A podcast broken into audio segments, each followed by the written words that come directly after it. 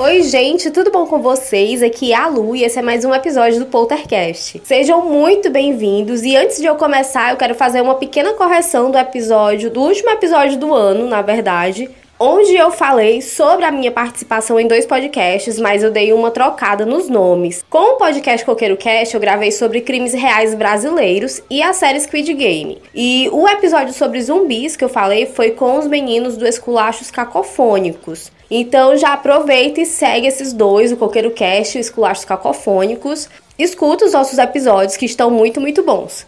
Sigam também o Poltercast no Instagram, o arroba é poltercast_dm e na bio estão todos os links para você entrar em contato e para acessar o nosso conteúdo também. Agora vamos ouvir um recado da iniciativa Podcasts Unidos e aí sim a gente vai para o episódio de hoje.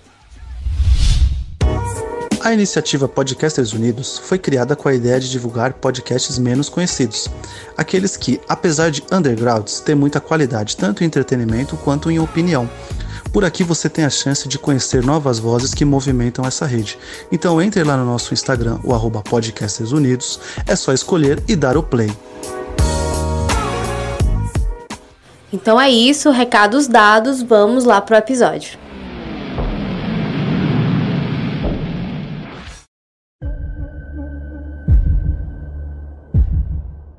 No dia 15 de abril de 2014, numa terça-feira, a balsa sul-coreana Seawol deixou o porto de Cheon para uma viagem de até 13 horas até a ilha turística de Jeju. A balsa partiu por volta das 21 horas, com duas horas de atraso por conta de um espesso nevoeiro que estava tendo no dia. Essa viagem ela era feita por essa mesma balsa pelo menos três vezes por semana. A capacidade da balsa era de até 921 passageiros, mas nesse dia ela estava levando apenas 476.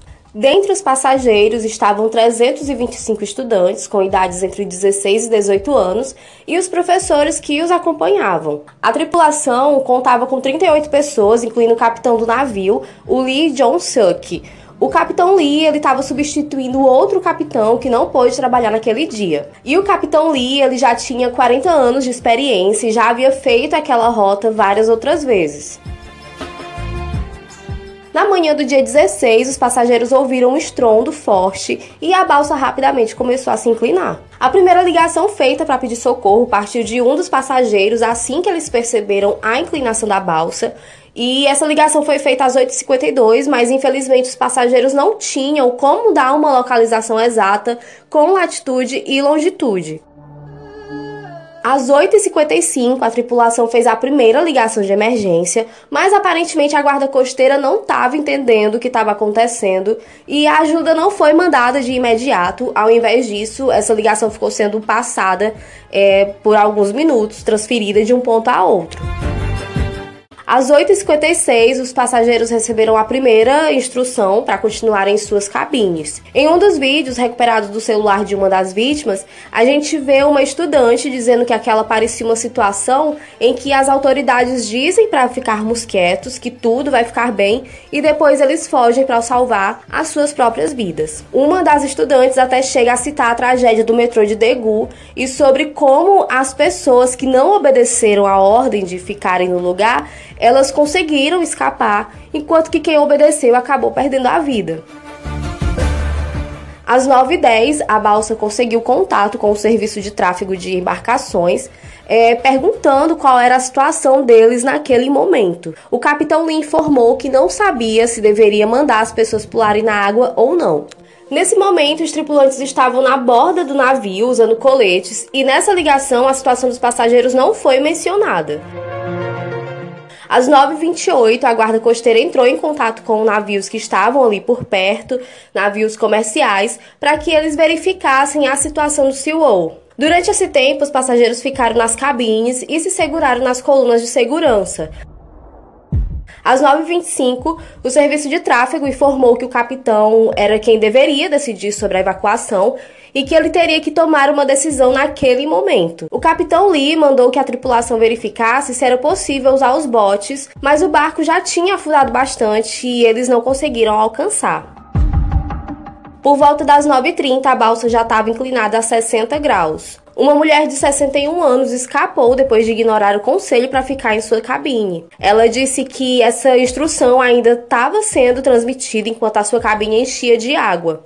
Alguns sobreviventes foram resgatados por pequenos navios comerciais que chegaram ao local antes da Marinha e da Guarda Costeira. Segundo Gerardo Portela, que é especialista em gerenciamento de riscos e segurança, durante o naufrágio existe uma dúvida entre colocar as pessoas no mar ou manter as pessoas no navio o maior tempo possível até que o socorro chegue. Essa dúvida existe porque a sobrevivência no mar é muito complicada e, particularmente naquele dia, a água estava muito gelada. O Portela explica também que o capitão, no momento em que percebeu o dano na embarcação, deveria ter decretado a operação de abandono, que consiste em uma reunião de todas as pessoas a bordo em um ponto de encontro seguro, com coletes aguardando instruções para abandonar o navio de forma organizada. Um pouco antes das 9h30, helicópteros faziam imagens da parte de cima da balsa e falavam com o chefe da divisão de segurança marítima. Eles falam que não tem ninguém do lado de fora da balsa e que não sabe se já evacuaram ou não. Às 9h35, o primeiro barco patrulha chega e esse era o único mantendo contato com a guarda costeira. Às 9h47, o capitão abandona a balsa, sendo um dos primeiros resgatados pelo barco da patrulha. Nesse exato minuto, algumas ligações foram feitas e mensagens foram enviadas de estudantes para os seus pais. Alguns pais disseram para os filhos obedecerem às ordens do capitão, sem nem saberem que o capitão já havia abandonado a balsa. Os passageiros ainda estavam em suas cabines sem receberem mais nenhuma orientação que não fosse a de ficarem parados e não fazerem movimentos bruscos. Os funcionários da balsa dizem que o capitão deu a ordem de evacuação no sistema de som, mas nenhum dos passageiros sobreviventes confirma essa versão. O Seawall começou a afundar por volta das 8h49. Capitão pulou fora, mais da metade dos tripulantes ainda estava dentro da balsa. É, o governo em nenhum momento intensificou a operação de resgate. Na verdade, as agências do governo solicitavam repetidamente por câmeras para capturar imagens para o relatório interno deles. Às 9h56, alguns pais receberam mensagens dos filhos dizendo que estavam com medo, com saudade, e algumas mensagens já tinham um tom de despedida. Às 10 da manhã, o Ministério da Marinha ainda pedia por câmeras e imagens da embarcação e não mandava nenhum reforço para o resgate. Enquanto isso, a balsa virava mais uma vez e os adolescentes mandavam suas últimas mensagens. Várias notícias falsas estavam sendo disseminadas dizendo que todos os passageiros e funcionários haviam sido resgatados. Os pais dos alunos estavam acampados em um ginásio próximo e 11 deles alugaram um barco para irem até o local do acidente para ver o que estava acontecendo, porque as notícias diziam que os filhos haviam sido resgatados, mas ninguém nunca chegava. Quando eles voltaram de lá, informaram para os outros que nenhuma operação de resgate estava acontecendo lá. E que o que estava tendo lá de navio, enfim, era para conter o derramamento do óleo da balsa. Em entrevista ao documentário In The Absence, um voluntário no resgate disse que foi uma operação difícil e sem ajuda alguma das autoridades. O único barco da patrulha que foi mandado se aproximou do Seawall apenas uma vez. Os barcos de pesca continuaram tirando os estudantes que estavam na água e realmente no documentário, esse documentário está disponível no YouTube, eu vou deixar o link aqui na descrição. E a gente realmente percebe que os barcos que estão resgatando as pessoas da água são pequenos barcos comerciais de pescadores, enfim. O socorrista voluntário também comenta que quem deveria protegê-los estava ausente. E é o nome, foi o nome que foi dado para esse documentário. A ira da população sul-coreana cresceu quando surgiu a informação de que a então presidente Park Geun-hye, não sei se é essa a pronúncia, é, ela não pôde ser contatada por várias horas enquanto o desastre ocorria. Em uma das ligações da Guarda Costeira, o tom é de publicidade. O oficial em terra, que estava em contato com o barco de resgate, fala que qualquer socorrista que entrasse primeiro na balsa e numa situação de risco seria um herói depois. Em uma das ligações do serviço de resgate aéreo para a Guarda Costeira, a gente pode ouvir o oficial na ligação perguntar se seria possível pousar na balsa, mas naquele momento, era 10h35 da manhã, apenas a ponta da proa estava acima da água, portanto não tinha como pousar. Daí o homem do serviço de resgate lamenta por não terem pousado antes e feito uma boa cena tirando os passageiros. Ainda nessa ligação, ele pergunta se a maioria escapou e a guarda costeira responde que não verificaram as cabines, mas que poderiam assumir que a maioria teria escapado. Toda a conversa tem um tom pouco condizente com o trabalho que eles deveriam fazer, com a situação que estava acontecendo ali. A impressão que eu tive foi de que eles só se empenharam em ter o que reportar e esqueceram do principal, que era salvar as vítimas. Às 11 horas da manhã, a primeira morte foi relatada e às 11h20 somente a ponta da proa estava acima da água. A presidente permaneceu no seu quarto pela maior parte do tempo e só apareceu no centro de controle de desastres depois das 17 horas.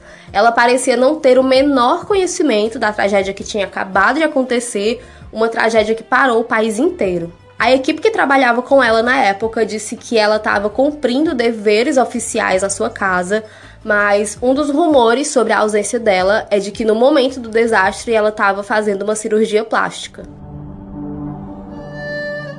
No dia seguinte, o grupo de mergulhadores civis chegou ao local para ajudar a guarda costeira, porque ainda havia 291 pessoas na balsa. Os mergulhadores ainda tinham esperança de encontrar sobreviventes porque havia a possibilidade de ter oxigênio preso dentro do navio. O mergulhador voluntário John Wang disse que, verificando o equipamento de mergulho da guarda costeira, ele percebeu que estava tudo tão velho que poderia matar um dos mergulhadores antes mesmo deles encontrarem qualquer criança. Ele disse que chamou a atenção da equipe para aquele problema, mas o pessoal da guarda costeira disse para pelo menos fingir, porque a presidente estava observando a operação naquele momento. Em menos de 3 minutos, o equipamento falhou e eles tiveram que sair da água. O problema foi que a mangueira que deveria ser colocada dentro da balsa para bombear o ar foi colocada de qualquer maneira. Na verdade, a, a, essa mangueira nem estava dentro da balsa, tava, foi jogada na água. Esse mergulhador ainda conta que o resgate não passou de uma encenação para relatar uma operação bem sucedida para a presidente. Antes do final daquela manhã, a balsa afundou completamente. Por meses, mergulhadores voluntários foram até a balsa procurando por corpos de vítimas que não haviam sido resgatadas. Nenhum mergulhador do governo fez alguma operação de resgate e, segundo The New York Times, nenhum deles era apto a mergulhar uma profundidade de 40 metros, que era a necessária para alcançar as cabines. Um dos sobreviventes conta sobre o momento em que a água estava invadindo a cabine e ele fala que todo mundo lá dentro estava gritando um para o outro para tentarem quebrar as janelas. E quando os mergulhadores entraram na balsa, eles viram os corpos de vários adolescentes amontoados e alguns deles tinham mãos e pulsos quebrados, provavelmente por tentarem né, quebrar as janelas, como o sobrevivente falou. Alguns deles, alguns dos mergulhadores, chegaram a resgatar de 20 a 30 corpos. No dia 10 de julho, o governo ordenou que os mergulhadores parassem de fazer as operações. Ainda na entrevista do documentário, o mergulhador comenta que quando eles estavam deixando o local, haviam pequenas aves na chuva e no vento. E ele também disse que eram muito pequenas e bonitas e que o canto delas é, parecia o lamento das crianças pedindo para que eles não fossem embora. Dois anos após o acidente, dois dos mergulhadores voluntários tiraram a própria vida. Essa tragédia levantou uma discussão sobre a obediência cultural dos coreanos. Há na cultura da Coreia, né, em alguns países do Oriente, uma visão de obediência excessiva. E isso faz parte da formação deles, né? Desde a escola, eles são treinados para confiar e obedecer. A Guarda Costeira da Coreia do Sul determinou como possível causa a mudança súbita de direção que causou deslocamento da carga para um dos lados da balsa, fazendo o peso de um lado ficar maior que o outro. Tudo isso aconteceu em um canal que já era conhecido por ter as correntes mais fortes e imprevisíveis da Península Coreana. Mas algumas fontes comentaram sobre as causas do acidente e revelaram que a balsa naufragou após apresentar erros em sua estrutura e levar mais do que o dobro da carga permitida. O peso da carga nesse dia era de 2.143 toneladas e a quantidade máxima permitida era de 987 toneladas. A tripulação não só mentiu sobre o peso total da carga, como também falharam em proteger adequadamente os carros, os caminhões e os contêineres de embarque no convés. Alguns desses veículos foram amarrados apenas com cordas, ao invés das correntes que são as próprias para esse tipo de, de carga. E haviam veículos que nem sequer estavam amarrados. Em alguns vídeos é possível ver carros sendo jogados de um lado para o outro. A balsa havia passado por uma reforma recente, cheia de irregularidades que deixou a embarcação instável. A empresa que comprou essa embarcação aumentou o número de cabines e também o espaço da carga, tudo isso visando ganhar mais dinheiro. O lastro da balsa continha apenas 40% do volume de água determinado por lei. A água no lastro funciona como uma espécie de peso que proporciona o equilíbrio do navio. Drenar parte dessa água é uma técnica usada por algumas empresas é, para o navio não parecer tão baixo e assim eles enganam a inspeção do peso da carga. E isso foi mais um agravante, porque quando a balsa fez a curva que jogou uma parte da carga, os lastros deveriam servir para compensar esse peso, né, que foi jogado para um lado só do compartimento. Eu vou postar lá no Instagram uma animação que mostra como isso aconteceu, o momento em que essa carga foi jogada e também como que funciona esse peso no lastro, né, essa água que compensa o peso. Quem estava no controle do barco naquele momento e fez essa curva foi a terceira imediata Park, que tentava lutar contra uma corrente forte.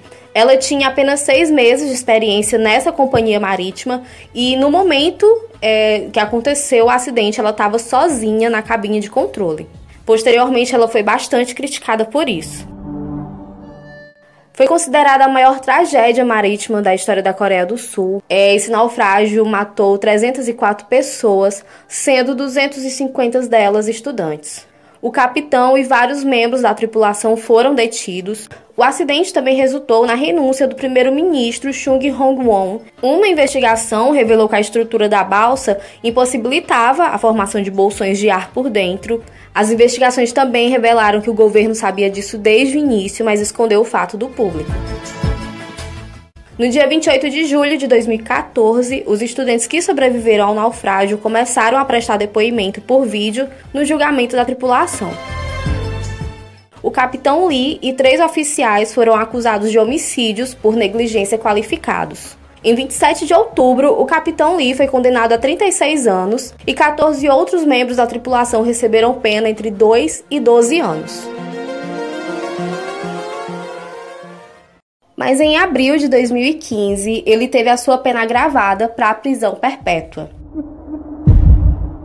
Os coreanos protestaram por cinco meses pedindo pelo impeachment da presidente Park e em dezembro de 2016, a então presidente da Coreia foi afastada do cargo por suspeita de envolvimento em casos de corrupção e finalmente em março de 2017 ela foi destituída do seu cargo. No dia 23 de março de 2017, quase três anos após o naufrágio, é, com auxílio da China, a Coreia do Sul içou a balsa Seawol.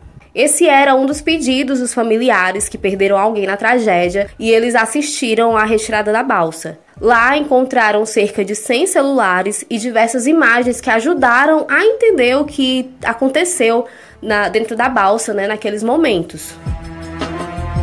Até hoje, o povo coreano usa uma fita amarela em sinal de luto quando a data da tragédia chega. Artistas coreanos se manifestaram sobre como a então presidente lidou com o caso e eles também costumam usar a fita amarela em sinal de luto. Esses artistas que protestaram, eles foram todos retirados dos programas governamentais de incentivo à cultura e a presidente, na época antes de ser destituída do cargo, ela baniu as fitas amarelas de todo o sistema educacional sul-coreano. E isso, esse abuso de poder foi um dos motivos dela ter sido destituída do cargo dela.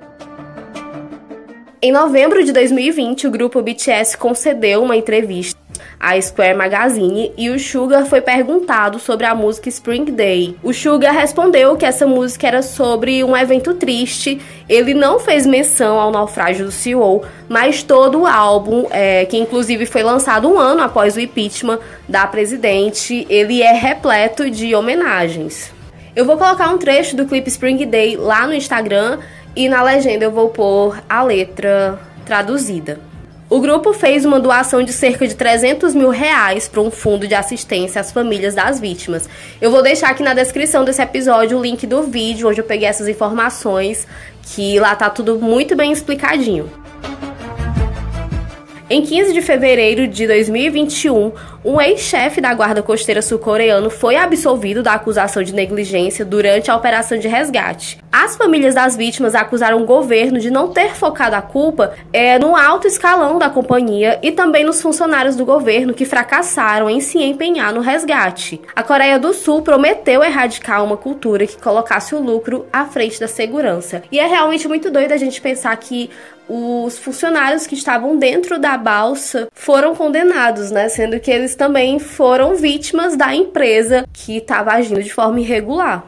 Um dos questionamentos era de que quando as coisas dão errado, os que estão no poder, eles geralmente prometem consertar esse tipo de coisa para né, evitar tomar providências, mas será que eles realmente fazem isso? É, quem é que está fiscalizando, né? A, a, pessoa que fiscaliza. Então, três anos após o naufrágio do CEO, o navio estelar Daisy afundou e apenas dois dos 24 marinheiros foram resgatados com vida. Uma corrosão no navio foi ignorada pela empresa para evitar gastos. E a empresa que fez essa inspeção do Stellar Daisy foi a mesma que aprovou as reformas irregulares do CEO. Aí fica sempre a dúvida se a ganância vai continuar colocando viajantes e funcionários em risco em qualquer meio de transporte e em qualquer lugar do mundo. Aqui mesmo no Brasil, é, a gente já presenciou várias situações em escalas diferentes, mas sempre envolvendo empresas grandes ou pequenas que colocam lucro acima das pessoas.